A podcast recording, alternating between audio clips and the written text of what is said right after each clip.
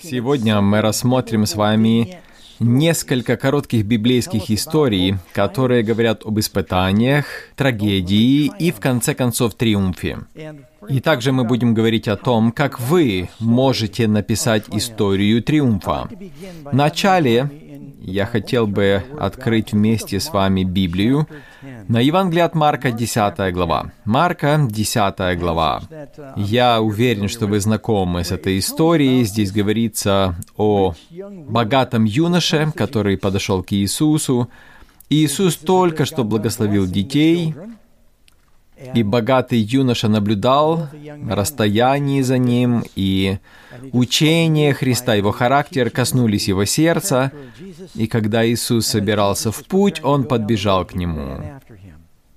И он пал перед ним на колени и сказал, «Учитель благий, что мне делать, чтобы наследовать жизнь вечную?» И Христос сказал ему, «Что ты называешь меня благим? Никто не благ, как только один Бог. Знаешь заповеди, соблюдай их». Он спросил, «Какие?» Иисус начал цитировать десять заповедей, которые касались обязанностей перед людьми. И тот сказал, «Ну, кто из еврейских мальчиков не знает эти заповеди? Я все это соблюл от юности моей, чего мне не достает?» Иисус говорит, «Одного тебе не достает. Пойди, все, что имеешь, продай, и раздай нищим, и будешь иметь сокровища на небесах, и приходи, последуй за мной, взяв крест. Одного не достает тебе. Чего это не достает? Чего одного? Очевидно, что этот юноша взвесил всю эту цену, чтобы пожертвовать богатство. И он подумал, ну все же хотят деньги, все хотят быть успешными. И вот я достиг этой вершины, и что мне теперь всем этим пожертвовать?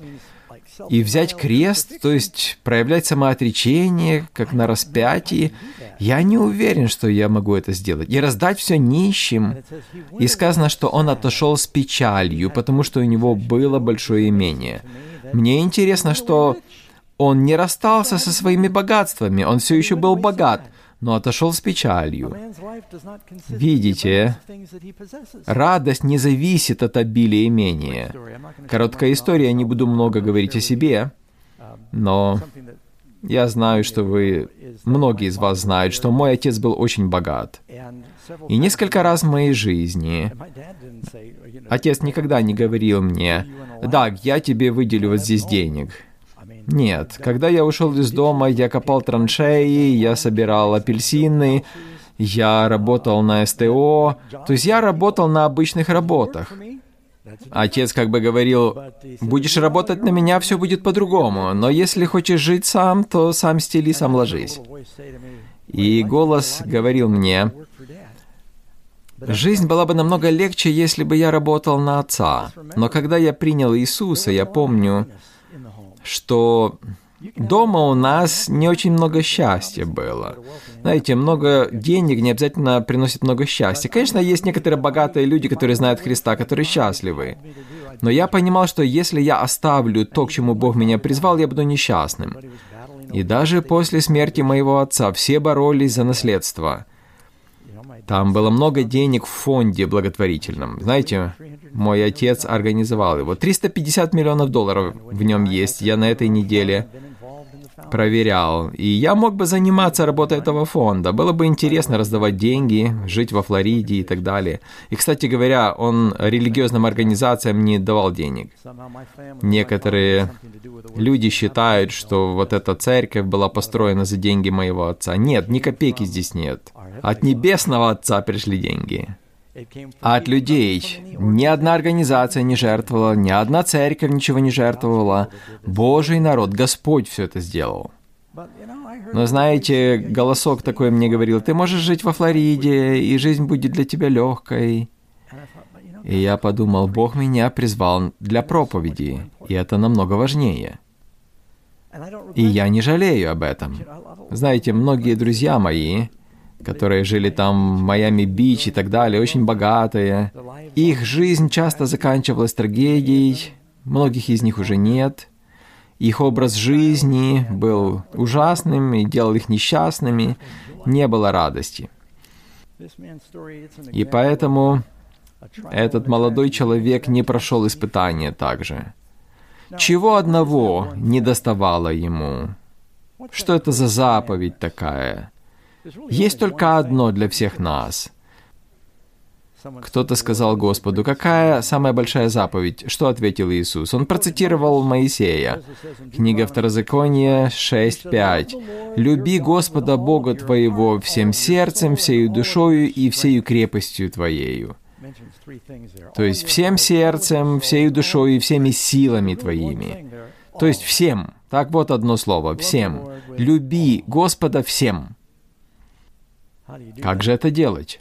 Кстати говоря, тот факт, что Иисус и Бог говорил через Моисея, что нам нужно любить совсем, имеет в виду, что многие любят, но не всем сердцем. То есть можно частью сердца любить. Есть и христиане такие, которые любят Господа, но не всем сердцем. Иисус сказал, что Царство Небесное подобно человеку, который найдет сокровище в поле. Он пойдет и продаст все, чтобы купить это поле. И точно так же жемчужину. Он продаст все, чтобы купить эту жемчужину. И, друзья, Иисус стоит всего. Он предлагает нам все. Он отдал все чтобы мы могли быть спасены. К счастью, есть хороший пример в Библии, также триумфа, победы. Иисус встретил мытаря, у которого тоже много денег было. И он сказал Матфею, «Следуй за мною». Может быть, он рассказал ему историю о бухгалтерии, так? Хороший вопрос он задал как-то. Что пользы человеку, если он приобретет весь мир, но душе своей повредит? И Матфей прикинул, и он понял, что лучше иметь вечную жизнь. Евангелие от Луки 5.27 мы читаем. «После сего он увидел мытаря, именем Левия, сидящего у сбора пошлин, и говорит ему, «Следуй за мною». И он, оставив все, встал и последовал за ним. Когда он призвал Петра, Иакова, Иоанна и Андрея, сказано, что они оставили сети свои и последовали за ним. Некоторые люди считают, что можно принять Иисуса и немного добавить его к существующим планам, но на самом деле так не происходит. Для настоящего христианина это полное посвящение. Это полная перемена жизни. Мне нравится история о курице и свинье. Они так были благодарны фермеру, что их хорошо кормят. И курица сказала, нужно как-то отблагодарить его. А свинья говорит, а что ты имеешь в виду? И курица говорит, давай сделаем ему завтрак из яиц и бекона. И свинья подумала, говорит, слушай, для тебя это всего пожертвование, а для меня это полная жертва. И на самом деле это так и есть, это полное посвящение, которое мы даем Господу.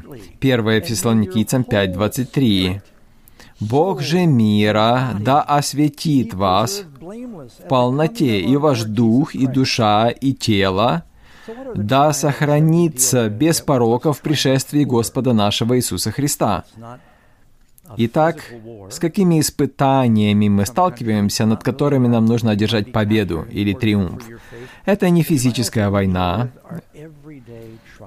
это даже не мученичество за веру, есть испытания ежедневные, и победы нужно одерживать над этими испытаниями каждый день, что приведет к полной победе в конце концов. Мы побеждаем кровью Агнца, то есть жизнью Иисуса, жизнь тела в крови. 1 Иоанна 2.15. Есть испытания. Здесь говорится, «Не любите мира, ни того, что в мире». Кто любит мир, в том нет любви отчей. Ибо все, что в мире, обратите внимание, похоть плоти, похоть очей, гордость житейская, не есть от Отца, но от мира сего. Итак, Иисус был искушен в трех сферах. Ева также пала в этих трех сферах. Но тот, кто исполняет волю Божью, будет пребывать вовек. Итак, мы проходим испытания каждый день. Победа — это исполнять волю Божью. Такой человек пребывает вовеки. Итак, давайте разберем три сферы, в которых мы переживаем испытания. Это тело, разум и сердце. Все очень просто. Тело, разум и сердце. И, может быть, я конкретнее скажу. Я хочу поделиться с вами очень важными приоритетами. Любите Господа всем телом своим, всем телом своим. Нам нужно посвятить свое тело Господу.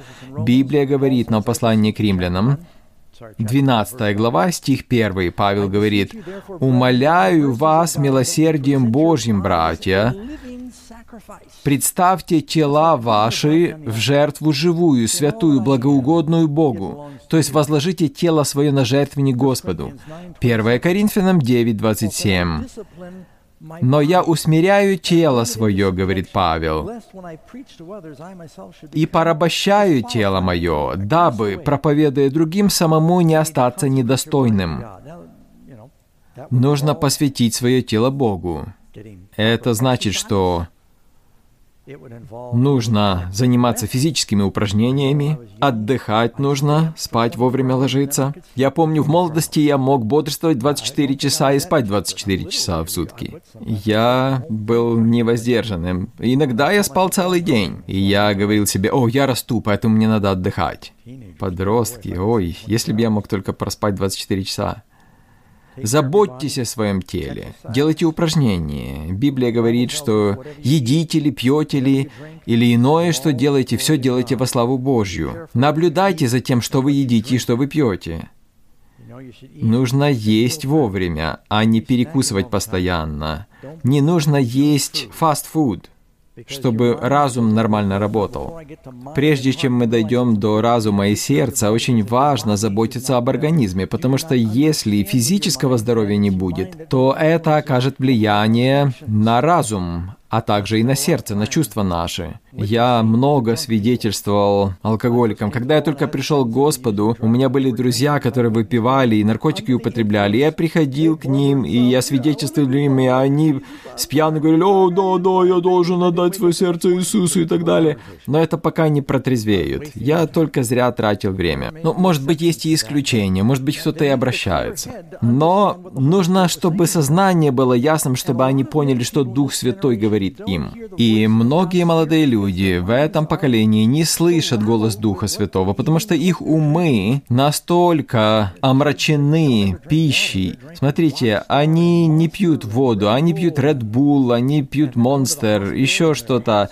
Они попадают в больницу, у них тахикардия. Нужно заботиться о своем организме. Вы не сами по себе живете, вы куплены дорогой ценой, поэтому прославляйте Господа и в телах, и в душах своих. Книга притчи, 23 глава стих 2. «И поставь преграду в гортане твоей», или в английском «нож поставь в гортане твоей», если ты алчен. То есть настолько это важно чтобы мы обращали внимание на то, что мы едим и пьем. Знаете, страшно, но это факт. Две трети взрослых в США имеют избыточный вес, и также часть из них имеют ожирение. То есть мы сами убиваем себя, многие из нас. Наши тела — это храм Духа Святого. Очень серьезные последствия есть. 1 Коринфянам 3.16. «Разве не знаете, что вы храм Божий, и Дух Божий живет в вас?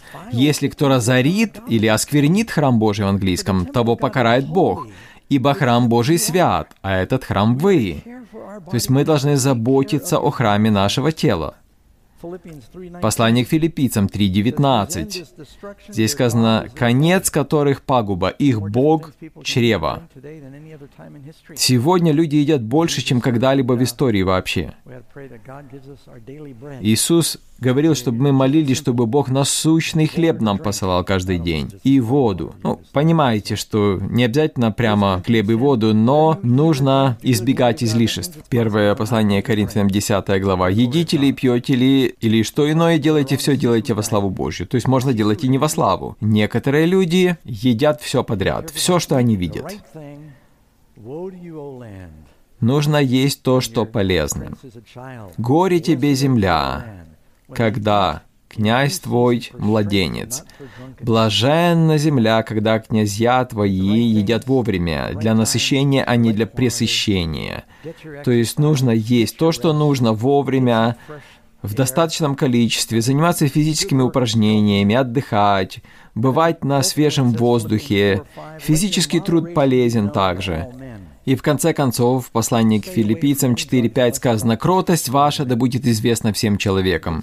Или «Воздержание ваше да будет известно всем человекам», сказано. Делайте аэробные физические упражнения. Некоторые дети делают вот такие только упражнения. Понимаете, у них уже проблемы с пальцами начинаются, когда они постоянно на кнопки нажимают.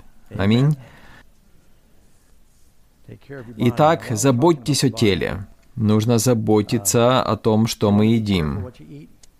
Один хороший друг мой, которому уже за 90 было, дал мне хороший совет. Его звали Артрид. Я сказал ему, ты в такой хорошей форме. Он говорит, ну, я устаю сейчас раньше, чем раньше уставал. Но в молодости я взял себе правило. Нужно вставать, когда еще немножко хочется спать. Нужно переставать есть, когда еще немного голоден, и переставать говорить, когда тебе еще есть что сказать. Это хорошо, знаете, запишите себе такой совет, хороший жизненный совет.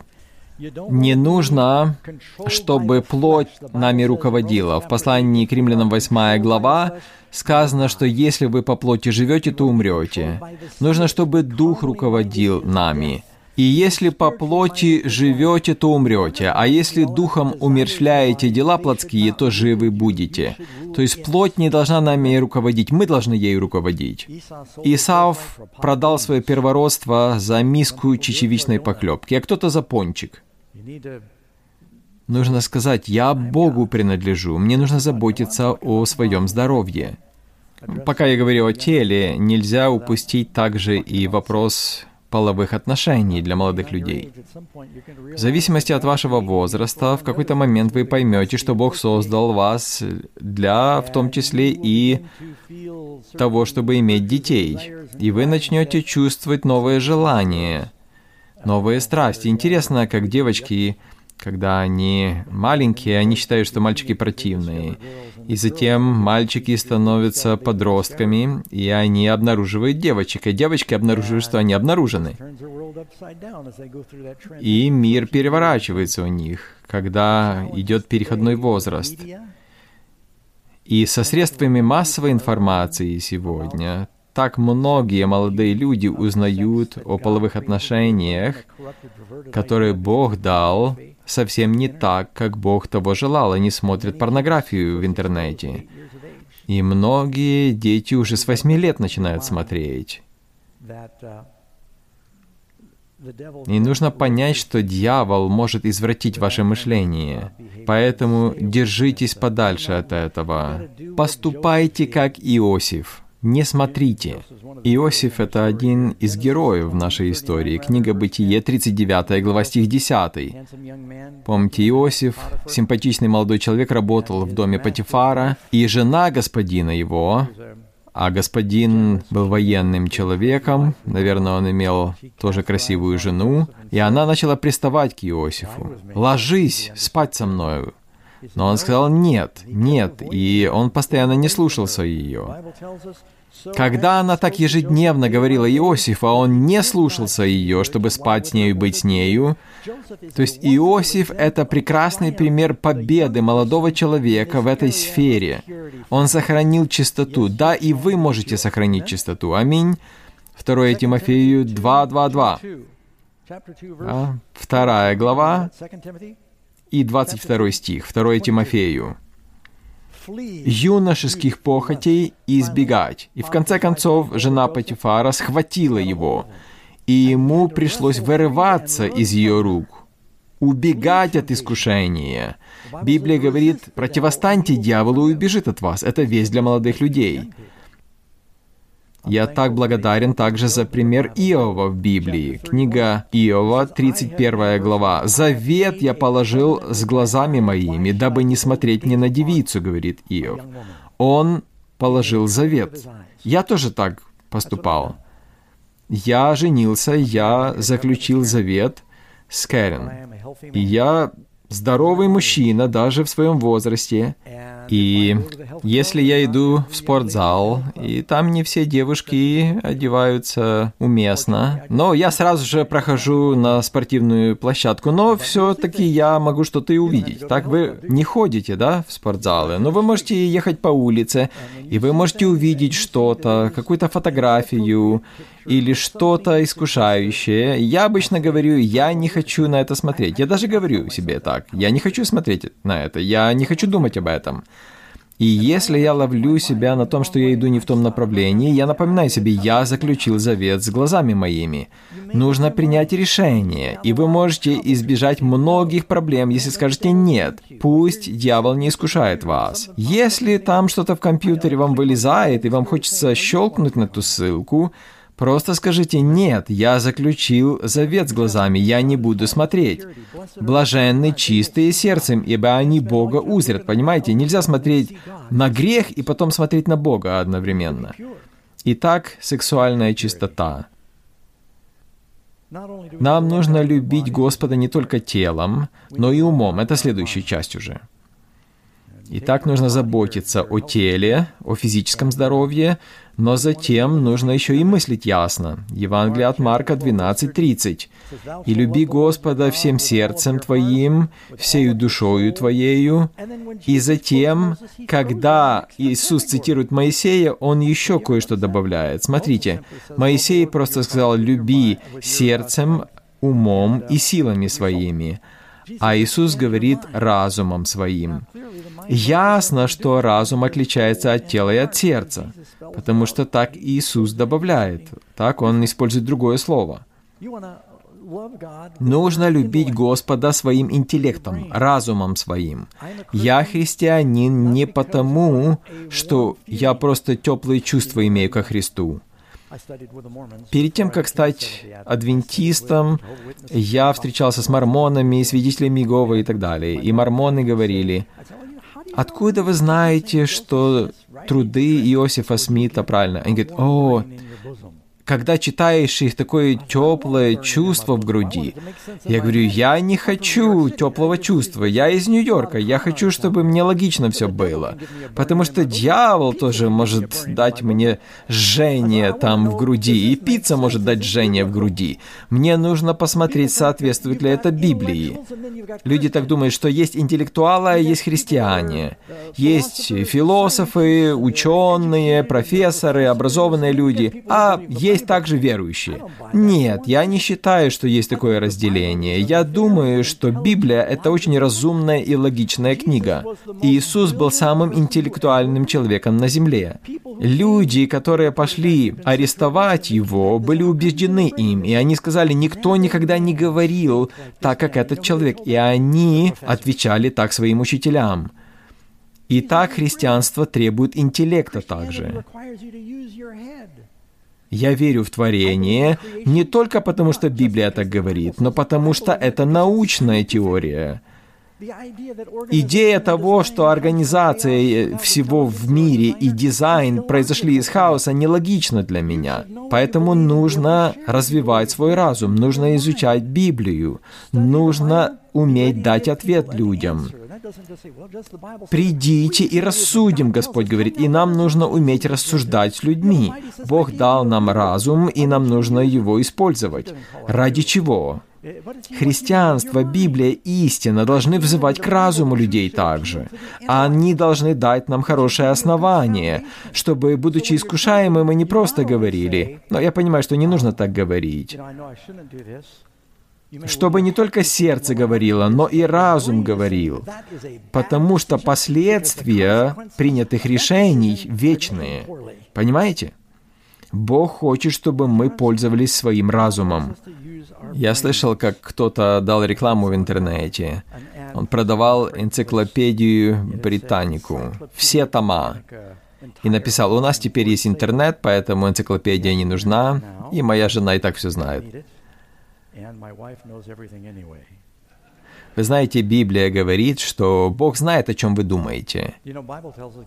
И вы не сохраните физического здоровья, пока не отдадите Богу свой разум. Психологи говорят, что Примерно 10 тысяч мыслей проходят в нашем сознании за день. Я не знаю, как они это подсчитали. Я не знаю, что их как овец считали. Одна мысль, вторая, третья. Мне кажется, что у меня больше, чем 10 тысяч мыслей каждый день. Псалом 93, 11 стих. «Знает Господь помыслы людей, что они суета». Книга Амоса 4.13. «Ибо вот Он, который образует горы и творит ветер, и объявляет человеку намерения его или мысли его». В английском переводе «Бог знает, о чем мы думаем, и если я увлекаюсь мыслями своими, я прошу, чтобы Дух Святой направил мои мысли, и, по сути, вы являетесь продуктом вашего мышления. Это определяет ваш характер. Некоторые люди постоянно обижены, потому что они постоянно думают о том, что их обижают. Нужно думать о том, что полезно и хорошо. Помните, филиппийцам 4.8. «Наконец, братья мои, что только истина, что честно, что справедливо, что чисто, что любезно, что достославно, что только добродетели похвала, о том помышляйте». Когда мы любим Господа всем умом своим, это значит, что нам нужно сознательно принимать решения и говорить, «Я буду кормить свой разум хорошей пищей».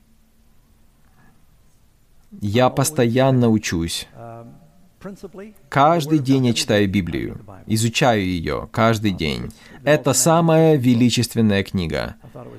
Интересно, что когда Генри Стэнли поехал в Африку искать Давида Ливинстона, он поехал туда агностиком, он в Бога не верил. И с ним был целый караван со всяким оборудованием, потому что целый год по Африке он искал его. И он взял с собой 300 книг. Представляете, его слугам нужно было через джунгли все это носить. Но когда они начали оставлять его или умирать от малярии и от других несчастий, в конце концов он выбросил все книги, кроме одной. И он читал одну эту книгу, и Господь говорил к нему через Библию. Он не мог выбросить Библию. И затем он встретил Давида Ливингстона. И он сказал, после того, как я увидел, как живет этот человек посреди Африки, посреди язычества и постоянной угрозы смерти и болезни, и он подумал, зачем он это делает? И он увидел Христа в его жизни. Он победил кровью Агнца и словом свидетельства своего. И он читал Библию, и Стэнли в конце концов обратился к Богу в результате всего этого.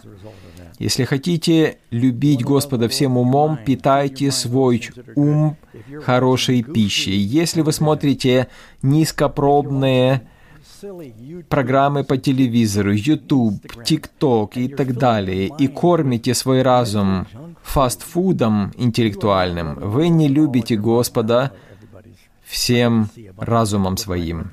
Вижу, как некоторые голову опустили. Знаете, иногда люди мне тоже присылают что-то с Ютуба или ТикТока. Не увлекайтесь этим, потому что очень легко стать зависимым от этой информации. А что еще интересного люди придумали? О, ты видел это? О, это уже стало вирусным видео. О, кто-то там выстрелил себя из пушки. Понимаете, ну, что толку от этого? Зачем нужно глупостями занимать свой разум? Дьяволу все равно, на что вы отвлекаетесь. Не обязательно, чтобы это было что-то ужасно злое.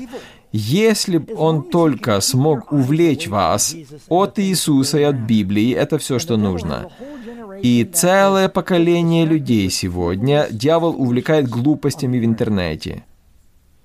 И я иду, бывает, 50 детей смотрят в телефоны все в четырех метрах друг от друга сидят и смс шлют. Вместо того, чтобы подойти и сказать что-то, они смс шлют.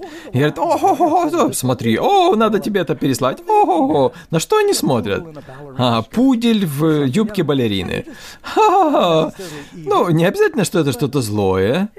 Но дьявол просто заставляет нас зря тратить свои силы. Один из моих героев в истории, он не был христианином, он был деистом долгое время, но затем он вернулся к христианству. И это Бенджамин Франклин. В 17 лет он ушел из дому. У него был очень пытливый ум, и он мог бы наполнять свой разум всякими глупостями. Но он решил учиться. И он изучал науки, он изучал электричество, он многому практическому научился, он сделал очки с двойным фокусом, он изобрел музыкальный инструмент, он научился играть на гитаре. Если посмотреть на все сферы изучения, все науки, которые он изучал, он был гениальным человеком, он был успешным во многих направлениях. И это уже не говоря о том, что он был политиком, и он добился тех свобод, которые мы сегодня имеем, и он еще и на наших 100-долларовых купюрах сегодня. Он был очень практичным человеком. Как только он заработал достаточно денег, он сказал, все, хватит работать за деньги. Он отложил себе их на проживание, и он продолжил учиться. У него был такой пытливый ум, он пытался как можно больше узнать. Если бы я мог вернуться к молодости своей, я бы больше учился. Потому что что вы выучите в этой жизни, вы возьмете в следующую также. Поэтому заботьтесь о своем разуме, не тратьте его силы зря. Бог знает наши мысли, Книга пророка Исаи, 26 глава. «Твердого духом ты хранишь в совершенном мире, ибо на тебя уповает он», или его мысли обращены к тебе в английском переводе. «Обращайте свои мысли к Богу, и вы будете иметь мир». Какой мир? Совершенный. 1 Тимофею 4.12. Тимофей — это прекрасный пример победы. «Никто да не пренебрегает юностью твоею, но будь образцом для верных в слове, в житии, в любви, в духе, в вере, в чистоте. Доколе не приду, занимайся чтением, то есть учись, наставлением, учением. То есть для этого нужно учиться. Не не ради о пребывающем в тебе даровании, которое дано тебе по пророчеству с возложением рук священства. О сем заботься, всем пребывай, дабы успех твой для всех был очевиден. Видите? То есть здесь говорится об интеллектуальном развитии. Вникай в себя и в учение, занимайся им постоянно, ибо так поступая и себя спасешь, и слушающих тебя. То есть ты будешь учиться не просто ради развлечения, но чтобы поделиться с другими людьми. Храните свой разум, храните подступы к своей душе. 2 Коринфянам 10.5. «Пленяем всякое помышление, превозносящееся против познания Божьего, и пленяем всякое помышление в послушании Христу». Нужно, чтобы Иисус направлял наши мысли, чтобы наши мысли были пленены Христу, Его Духу. Помните, когда блудный сын вернулся домой, когда начал думать, придя в себя. После того, как он провел время пася свиней, он пришел в себя, и он начал размышлять. И он сказал, «Сколько рабов отца моего избыточествует хлебом, а я умираю от голода». То есть это нелогично. Мне нужно что-то делать с этим. Он поднялся, и он пошел домой. Послание к римлянам 12.2. Там говорится не только о телах наших, и не сообразуйтесь с миром всем, но преобразуйтесь обновлением чего? Ума вашего, дабы вам познать, что есть воля Божья, благая, угодная и совершенная. Когда мы читаем Слово Божье, оно меняет наше мышление.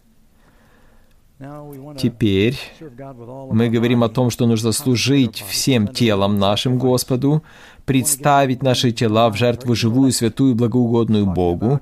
Нужно также посвятить Ему наш ум, наш интеллект, и далее сердце, это следующая часть. Это ваши чувства.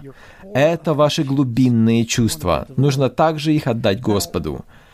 Почему мы хотим служить Господу? Брат Аарон говорил в прошлой теме об этом. Мы любим Его, потому что Он первый возлюбил нас. Когда мы видим Его любовь к нам, это не просто интеллектуальное занятие. Это затрагивает наши чувства. И так и должно быть. Вы можете видеть очень много трагедий вокруг. Вы можете считать, что преступность ужасная, вы можете прочитать новости, и они будут вас беспокоить, но когда кто-то к вам домой залезет, тогда эмоции просыпаются. Понимаете, уже по-другому воспринимается. Когда у кого-то нет работы, то это рецессия. Когда у меня нет работы, то это уже депрессия. Бог хочет затронуть не только наш ум, но и сердце. Почему это важно? Книга пророка Иезекииля. 36-26. «Сердце новое дам вам». Вы скажете, пастор, да если я не люблю Иисуса, не переживайте. Иисус даст вам новое сердце. Он был не просто плотником, но он был хирургом. Он может пересадить вам сердце, и Он может дать вам новое сердце. Вот почему Давид молился, Господи, сердце новое сотвори во мне, и дух правый дай мне. Вы можете сказать, пастор Даг, я не чувствую этого. Ничего, Он может дать вам новое сердце, Он может изменить ваши чувства. Он может дать вам дух новый. И дам вам сердце новое, и дух новый дам вам. И возьму из плоти ваше сердце каменное, и дам вам сердце плотяное. То, что вы не любили, вы теперь будете любить. То, что любили, теперь возненавидите. Вы теперь новое творение. Все новое теперь. Господь смотрит не на лицо человека, не на внешность, а на сердце человека. Когда Дух Святой сошел на царя, когда он был помазан елеем, то дано было ему сердце новое. Вы помните о Сауле сказано, нам нужно сердце новое. Это не вариант. Иисус говорил, кто не родится от воды и духа, то есть это рождение свыше, не может войти в Царство Небесное. Нужно возлюбить Его всем сердцем нашим. Люди переживают о том, как я выживу, как я переживу время скорби, как я в последнее время буду жить. Когда я сдамся, когда меня будут пытать, когда мне будут иголки под ногти засовывать и так далее, как я это переживу? Не переживайте сейчас об этом. Если вы любите Господа всем сердцем, вы переживете.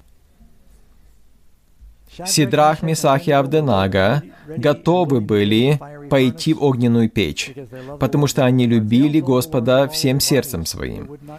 И тела также они не желали осквернять пищей царского стола. Они любили Господа всем умом своим. И поэтому они сказали царю, нам не нужно даже время, чтобы отвечать на этот вопрос. Есть ли у нас примеры победы, триумфа в Библии над телами? Такие люди, как Даниил, Сидрах, Месах, они не оскверняли себя вавилонской пищей. Есть примеры также людей, которые одержали триумф в разуме своем. Матфей, блудный сын и так далее. И есть много других людей, которые одержали победу в сердцах. Петр сам своего сердца не знал. Он говорил, «О, хотя все оставят тебя, я не оставлю». Иисус сказал, «Петр, сатана просил, чтобы сеять вас как пшеницу, но я молился о тебе, чтобы не оскудела вера твоя». Он считал, «О, хотя все оставят тебя, я не оставлю». Но Иисус сказал, что прежде, чем пропоет петух, ты отречешься от меня. Он думал, что он понимает, что у него в сердце. Петр был прав до определенного момента. Когда Иисуса хотели арестовать, у Петра был небольшой меч, и он достал его, и он хотел убить раба первосвященникова, но он был не очень хороший солдат, он был рыбак, поэтому он не попал и отрезал ему ухо. Но Иисус сказал, «Всякий, кто достает меч от меча и погибнет». И затем Петр следовал за Иисусом на расстоянии. Но знаете, когда ты на расстоянии от Иисуса, у тебя будут проблемы. Он думал, что он любил Иисуса всем сердцем. Он любил его, но не всем сердцем, потому что далее он следовал за Иисусом на расстоянии. Знаете, что тогда происходит? В конце концов, он отрекся от него. Петр все время переживал, что думают другие. И когда его окружила толпа, он отрекся от него. Он хотел быть с Иисусом, когда тот умножал хлеб и рыбы. Он хотел всегда что-то первый говорить в присутствии Иисуса. И он даже сравнивал себя со своими друзьями, хотя все оставят тебя, я не оставлю. И когда Он находился там, у костра во дворе. Он любил Господа, но он не хотел близко подходить к Нему. И поэтому он был с врагами Христа, и он не был готов признать, что он христианин.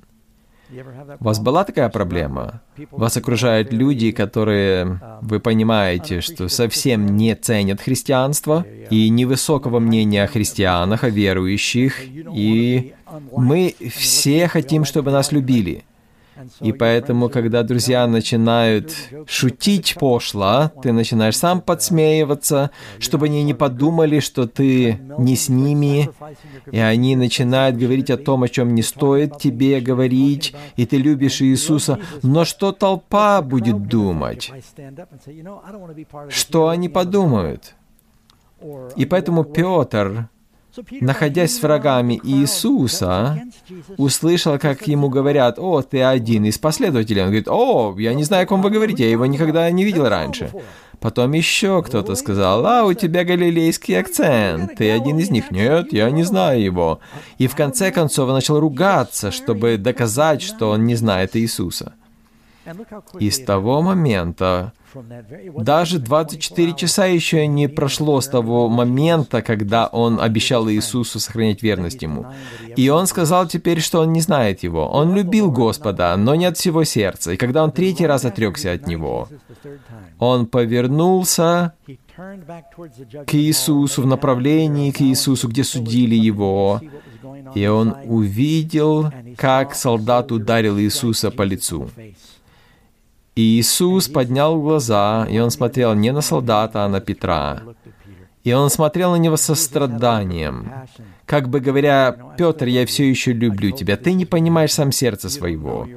И он увидел, как Иисуса отвели, как его избивали и в конце концов распяли. И это разбило его сердце. Библия говорит, что он пошел и горько плакал, это не просто логические слезы были, это были эмоциональные слезы. Когда он увидел любовь Божью, он возлюбил Иисуса. В то время, когда мы были еще грешниками, Христос умер за нас. Когда Петр отрекался Христа, тот любил его. И когда мы находимся среди своих друзей не христиан, и мы делаем вид, что мы не христиане, и Иисус любит нас – и Он пошел за нас на крест. Когда Петр это понял, он стал новым человеком. Он возлюбил Господа всем сердцем. И позже, когда ему запретили проповедовать об имени Иисуса, Петр сказал, «Мы должны повиноваться Богу больше, нежели людям». И его бросили в темницу, но ничто не могло остановить его от проповедей, потому что его сердце изменилось. Поэтому как же нам полюбить Господа всем сердцем? Мы любим Его, потому что Он первым возлюбил нас. Если у нас нет этой любви, нам нужно почитать о ней больше.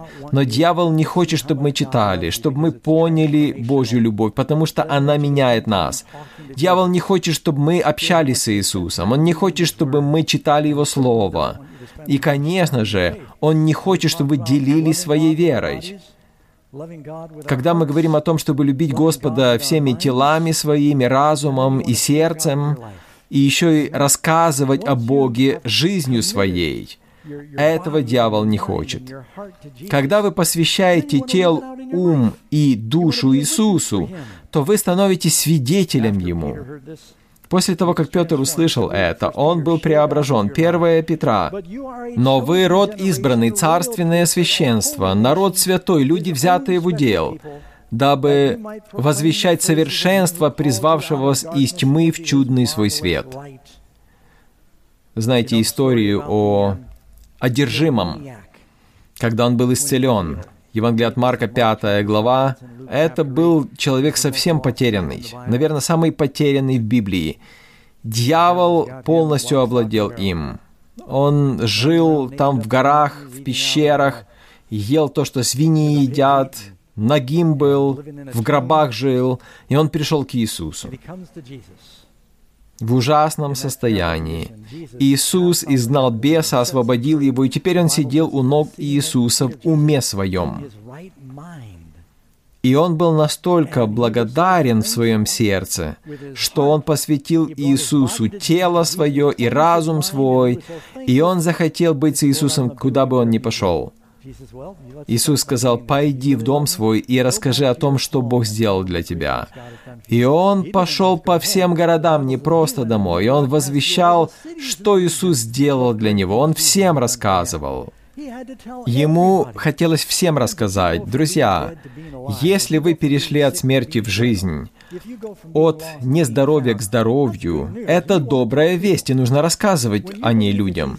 Если вы верите в то, что Иисус спас вас, то нельзя это держать при себе. Я помню, читал в Евангелии от Луки 5 глава.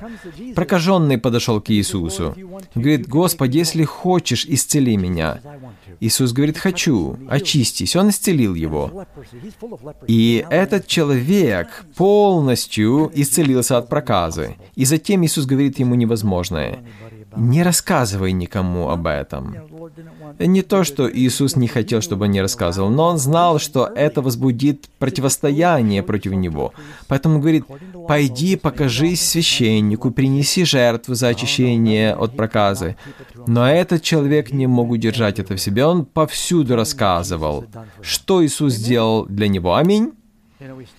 Знаете, мы вначале говорили о богатом юноше. Евангелие от Марка, 10 глава. Иисус говорит, «Последуй за мной». Богатый человек. Там сказано также, Иисус, посмотрев на него, полюбил его. И он сказал ему, «Последуй за мной».